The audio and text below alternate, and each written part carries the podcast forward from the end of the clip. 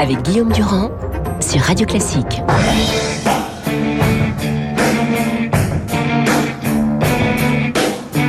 une émission politique qui commence comme celle de Caroline Roux hier soir par Led Zeppelin est une émission qui ne pouvait être que réussie. Une journaliste, le président, tout ça est simple, les questions étaient précises, ça a duré euh, pendant une période qui n'était pas trop longue, donc il n'y a pas de lassitude et vous n'avez pas des gens qui sont intervenus de partout, on ne sait pas très bien pourquoi, comme ça s'est fait ces dernières années, donc bravo à cette réalisation. Mais ça c'est la forme, euh, il y a la question du fond, et le fond évolue euh, d'heure en heure parce que non seulement il s'est passé des choses à l'Assemblée nationale cette nuit, mais en plus on vient de l'apprendre ce matin avec Christian Marcarian et Franz-Olivier Gisbert après que Bruno Le Maire, le ministre de l'économie, ait demandé à Total Energy d'augmenter les salaires, on apprend que Total Energy va attribuer un bonus exceptionnel d'un mois de salaire à tous les salariés donc euh, de l'entreprise. Et en ce moment, donc euh, Philippe Martinez et chez nos confrères de BFM, la réponse interviendra donc sur cette proposition avant la fin de cette émission. Mais mon cher Franck, mon cher Christian, bonjour.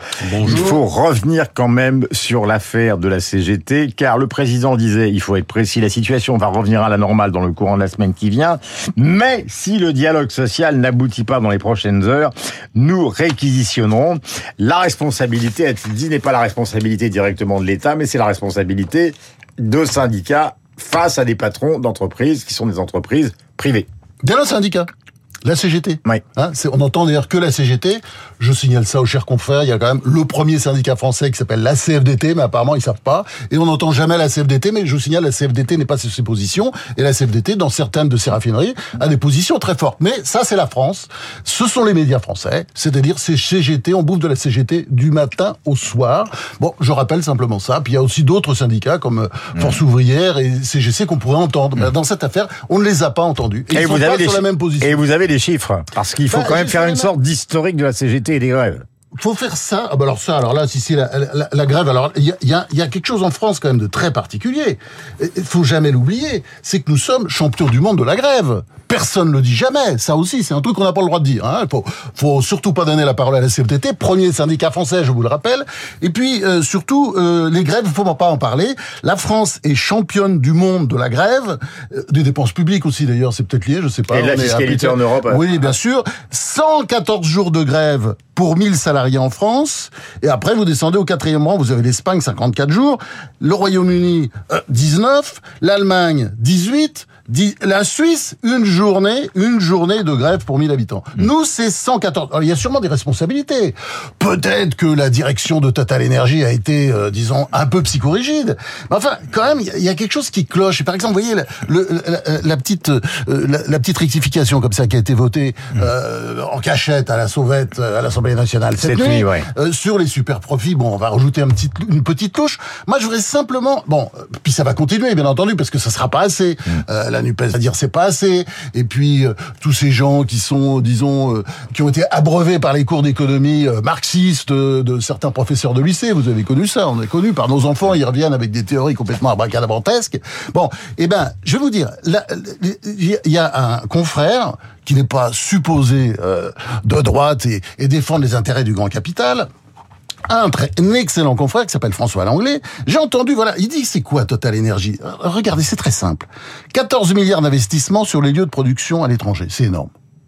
8 milliards de dividendes, 9 milliards de salaires, sans oublier évidemment 30 milliards d'impôts et de taxes sur les lieux de production. C'est normal, c'est à l'étranger sur les lieux de production. 1 milliard 6 en France. Voilà, bon enfin, c'est évidemment les 30 milliards de taxes, c'est, sauf les 1 milliard 6, on pourrait peut-être les perdre. Je vais vous dire pourquoi. Parce que l'État, évidemment, il peut se servir là-dedans. Visiblement, il y a de l'argent.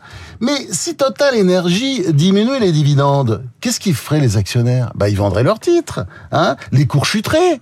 Et puis après notre belle entreprise nationale, mmh. bah, elle pourrait être achetée à bas prix mmh. euh, par par exemple un concurrent, par euh, ExxonMobil, BP, Chevron. C'est ça qu'on veut. Oui, mais vous savez très bien qu'on est dans un pays qui est celui de l'anti-économique et pour la gauche de la gauche, à la limite, le chaos, c'est ce qu'ils souhaitent puisque Madame Rousseau a, appelé à la grève. Vous avez raison. Et Boyard, euh, l'extraordinaire député Boyard, l'ancien ancien dealer, qui euh, une pèse bien sûr, enfin LFI, qui dit euh, bah il faut euh, faire les l'insurrection dans les dans les facs. Bah c'est très bien d'ailleurs, il en vient, il est encore à peine étudiant, mais c'est bah, on est dans une forme de délire. Sans oublier les 150 jours de RTT. Ben oui, bien sûr. Mais souvenez-vous, la France est quand même le seul pays au monde où vous avez une grande grève, mais qui a duré des mois et des, enfin trois mois en France, la grève de 95, où les Français soutenaient non pas, enfin ils, ils, soutenaient en fait euh, une fraction de la CGT qui voulait garder euh, la, la, la, retraite à 50 ans pour les agents roulants de la SNCF. Vous vous souvenez de cette histoire bon.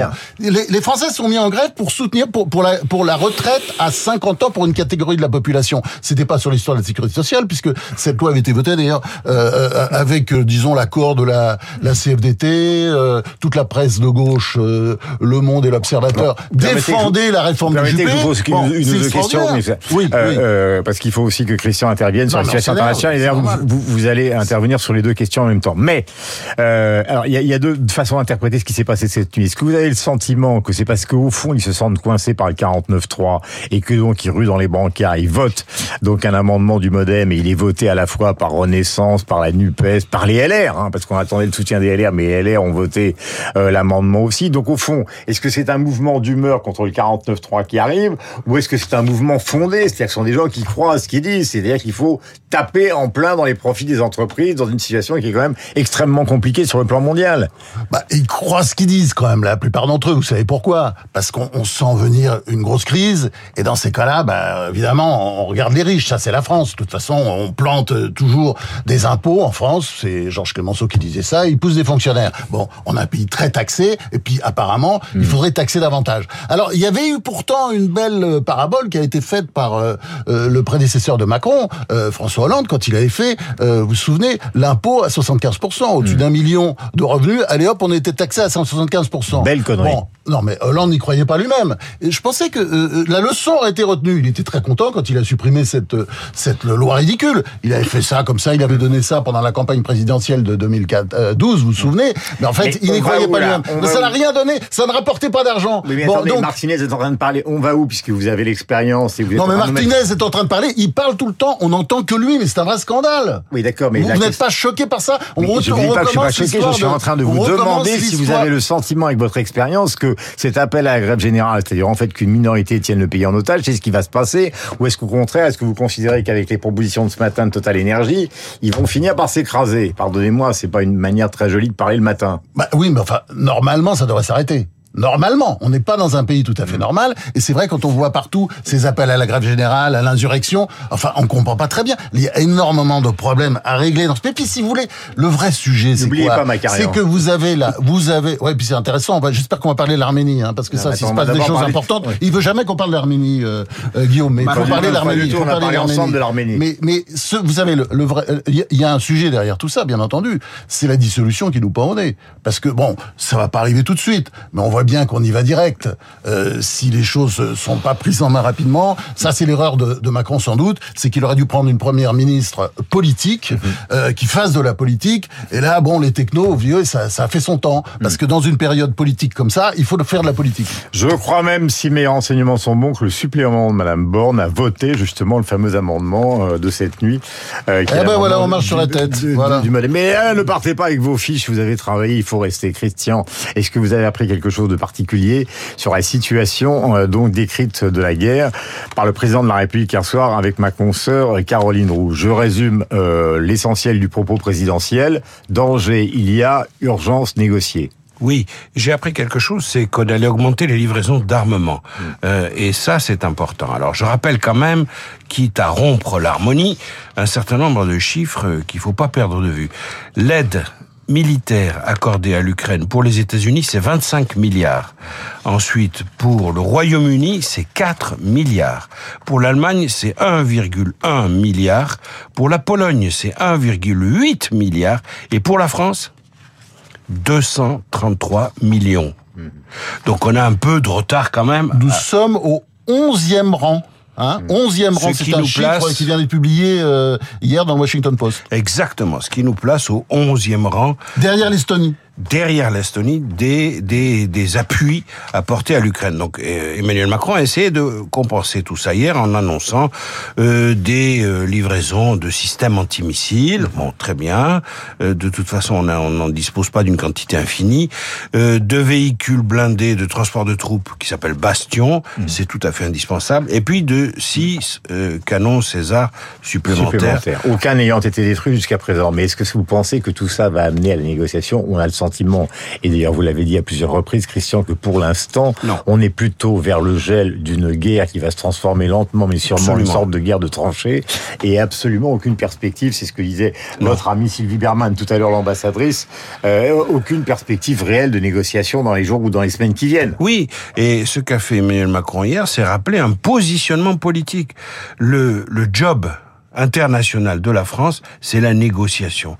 La France se veut euh, équilibrée, adopter une position mmh. d'équilibre. Mais entre équilibre et équilibriste, euh, il y a, la marge est quand même assez étroite. Euh, Lorsqu'on dit qu'on souhaite que Vladimir Poutine revienne à la table des négociations, ce qu'a dit Emmanuel Macron hier, mmh. le problème c'est que ça irrite au dernier degré Volodymyr Zelensky. Or, on a besoin des deux pour arriver à une négociation. Euh, le problème central depuis le départ, moi j'ai pas l'impression que Emmanuel Macron, pardon de rompre l'harmonie euh, ambiante ce matin, mais j'ai pas l'impression qu'Emmanuel Macron ait complètement la main sur ce dossier depuis le début. Il rappelle une position classique de la France. Oui, nous sommes une puissance de négociation, nous voulons la paix, euh, nous restons calmes alors que d'autres sont énervés. Il a raison Emmanuel Macron de pas traiter Poutine de boucher comme l'a fait Joe Biden. Il a raison de ne pas utiliser des adjectifs et des noms d'oiseaux. Enfin, ça n'empêche pas qu'après, après on peut négocier. Quand voilà. on s'est traité, quand on s'est insulté, euh, c'est arrivé, arrivé dans plein de guerres. ça permet de reculer, justement. le, fait d'aller très loin euh, au stade verbal, ça permet de reculer après, de donner l'impression qu'on fait des concessions. Or là, on peut pas faire de concessions puisqu'on est dans la modération, de, dans une forme de modération depuis le début. Mm. Alors oui, nous sommes solidaires de l'Ukraine. Oui, nous les soutenons. Oui, nous soutenons l'intégrité territoriale. On peut faire mieux. Mais on peut franchement faire mieux. Et je suis pas sûr qu'Emmanuel Macron ait dissipé les ambiguïtés de la position française. Quand même, on, peut féliciter euh, Emmanuel Macron hier soir pour ce qu'il a dit sur l'Arménie, hein, Christian? Je pense que vous serez d'accord avec moi. Alors, parce que ce qu'il a dit, c'est absolument euh, formidable. Alors, comme toujours, évidemment, après, on attend les actes. Parce que Emmanuel Macron, puis parfois, il change de pied. C'est notre danseur étoile. Hein. Il, va de l'un à l'autre. Ça change souvent. Mais là, c'est vrai que c'est fort, c'est puissant, pédagogue, et c'est très vrai. C'est-à-dire, ce qui se passe en Arménie, vous le savez tous, hein, il faut y penser. C'est un petit pays de 2 à 3 millions d'habitants tout petit, qui a face une énorme coalition, 94 millions, 95 millions d'habitants si vous comptez la Turquie plus l'Azerbaïdjan, qui qui sont des pays euh, non pas musulmans d'ailleurs, mais on peut dire carrément islamistes. Il y a une rhétorique islamiste dans les deux cas. Ils veulent détruire, ils veulent faire disparaître, effacer à jamais l'Arménie, qui on ne répétera jamais, qui est un pays européen, une mentalité européenne. Allez à Erevan, les nuits d'Erevan, les cafés, la vie, etc. Regardez, et puis, et puis surtout les, les les fantastiques monastères d'Oravank, etc., qui sont des choses absolument sublimes, et que, que l'Azerbaïdjan et la Turquie veulent éradiquer. Ils veulent détruire cette population, l'effacer, la faire disparaître. Là où Macron a été très clair, très ferme et très volontaire. Excellent. C'est sur, sur le sujet effectivement de l'Arménie, c'est qu'il a rappelé qu'il y avait là un enjeu pour tout l'Occident mhm. et pour les pays démocratiques à, à vocation universelle. Il y a quelque part un lien avec les valeurs de la France. Euh, indéfectibles. Et comme le dit Sylvain Tesson dans le Figmag de demain, euh, parce que c'est un texte absolument... Moi, je, je, je vous conseille vraiment de lire ce texte magnifique. Il dit Macron doit y aller. Hein euh, il doit prendre suivre l'exemple de De Gaulle, il doit aller sur place et dire les choses. La France est encore un grand pays et la France a encore des choses à dire. Total Énergie va attribuer un bonus exceptionnel d'un mois de salaire à tous les salariés. C'est ce qu'on a appris ce matin après donc euh, l'injonction, l'injonction en tout cas la volonté de Bruno Le Maire euh, qui disait donc à propos de l'entreprise euh, qu'il fallait que Total Énergie augmente les salaires. Réponse de la CGT dans les heures ou les minutes qui viennent. Nous allons voir ça dans un instant avec Augustin Lefebvre qui justement a toutes les informations. À tous les deux et merci à la patience de Christian d'avoir à côté de lui une sorte